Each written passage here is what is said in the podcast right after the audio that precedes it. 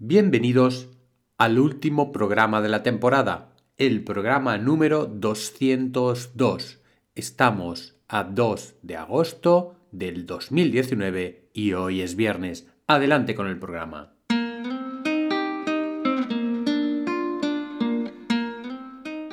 Estáis escuchando el podcast de Psicología, Comunicación y Crecimiento Personal de Joan Contreras. Bienvenidos.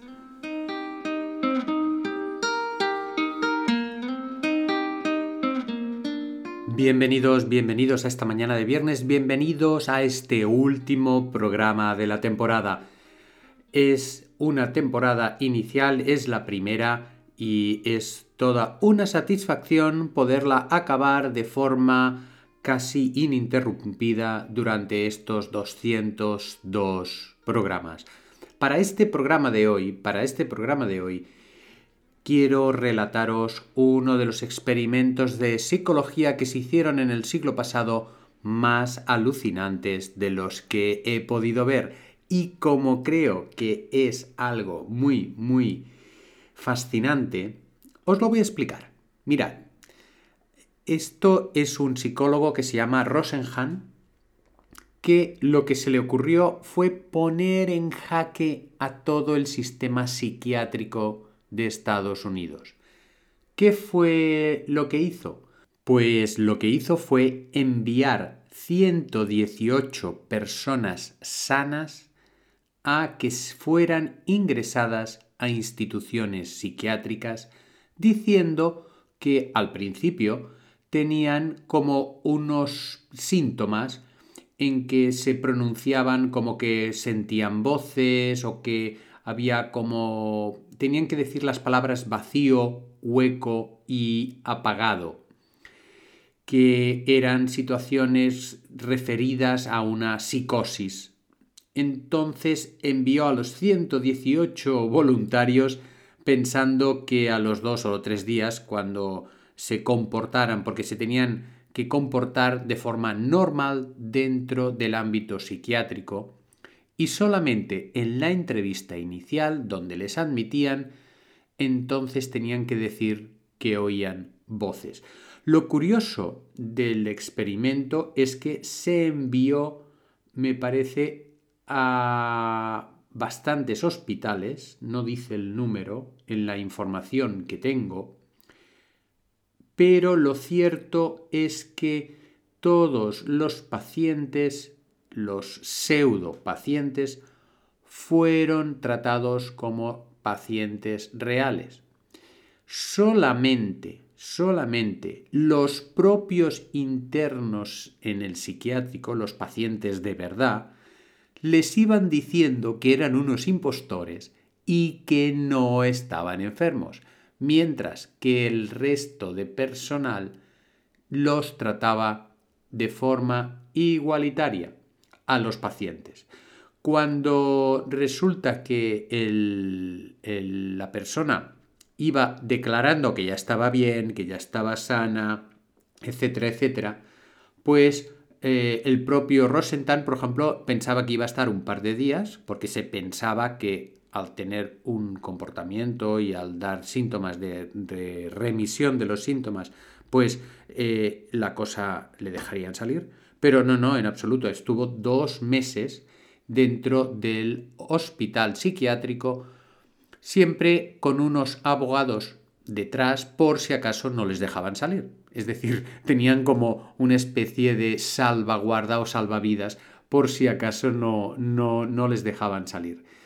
Total, que el, al final pues salieron, pero con un diagnóstico que decía em, esquizofrenia en remisión y con simplemente con la complicidad o con la promesa de que se iban a seguir tomando las pastillas.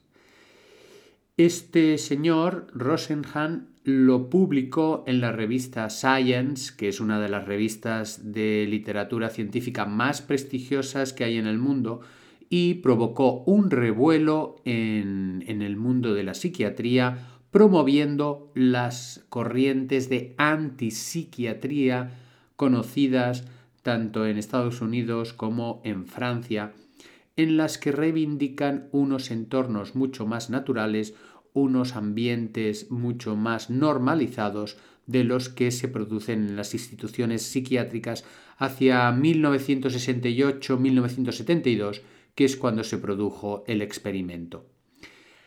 Creo sinceramente, también os tengo que decir, que fruto de todas estas investigaciones, los entornos psiquiátricos y el tratamiento de los enfermos con esquizofrenia hoy en día, pues se diferencian bastante de lo que pasaba en el siglo pasado.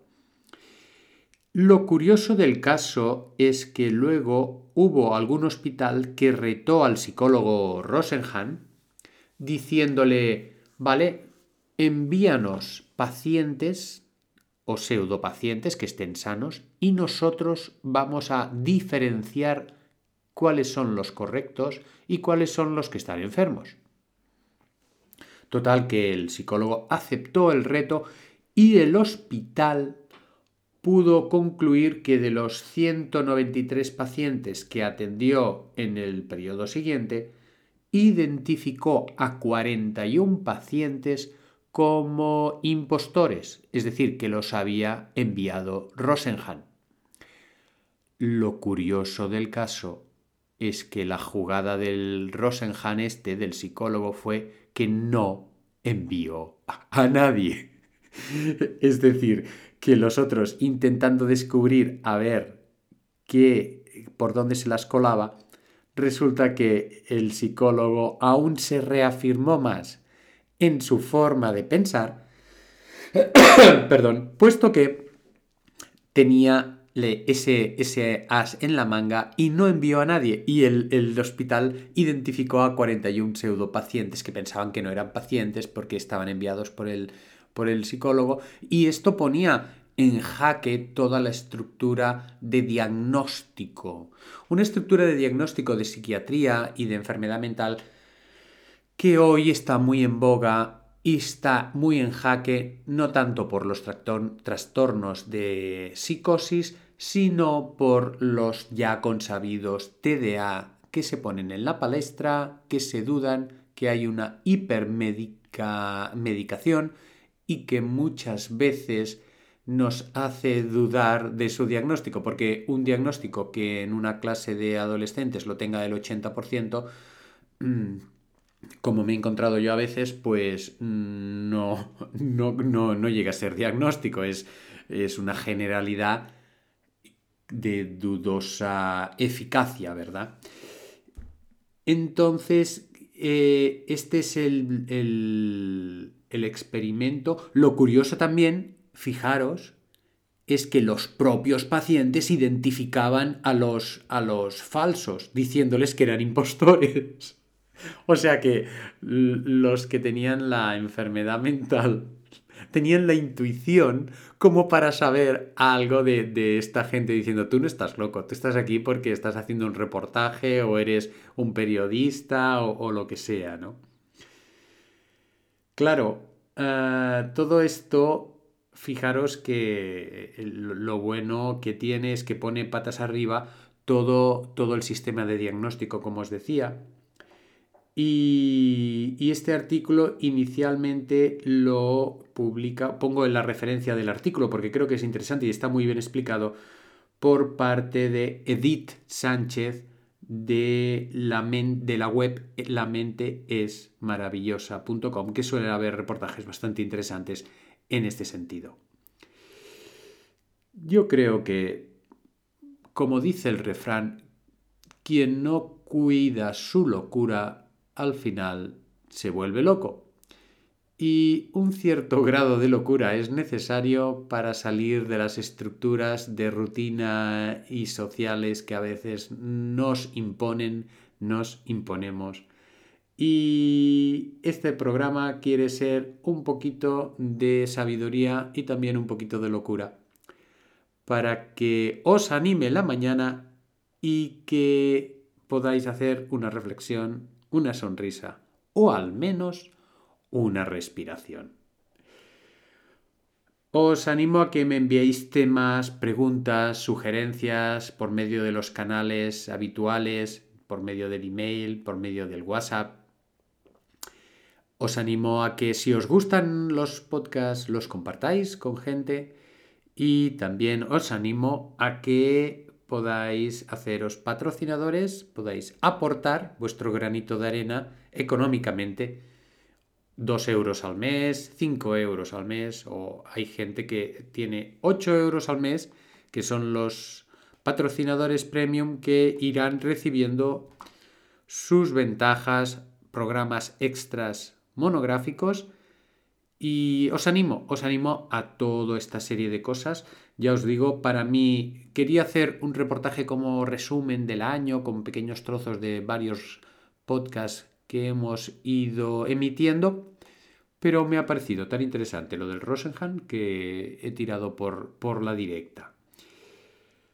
Señoras, señores, espero que tengáis buenas vacaciones, que os lo paséis mejor, lo mejor posible, que descanséis sobre todo y un servidor va a descansar de los podcasts, no sin hacer antes referencia a esa confianza, esa complicidad, esa espera cada mañana del programa diario, con lo que se siente uno muy orgulloso de todos los oyentes que tengo y que de vez en cuando me envían mensajes diciendo este programa bien, este programa sí, este programa lo otro, y te da sentido, te da sentido a todo lo que es el podcasting, la radio por Internet.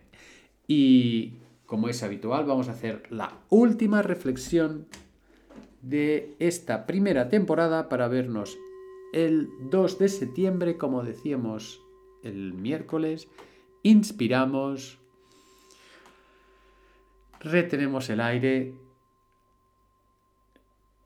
notamos cómo circula por todo nuestro cuerpo Dejamos ir la respiración. Volvemos a inspirar.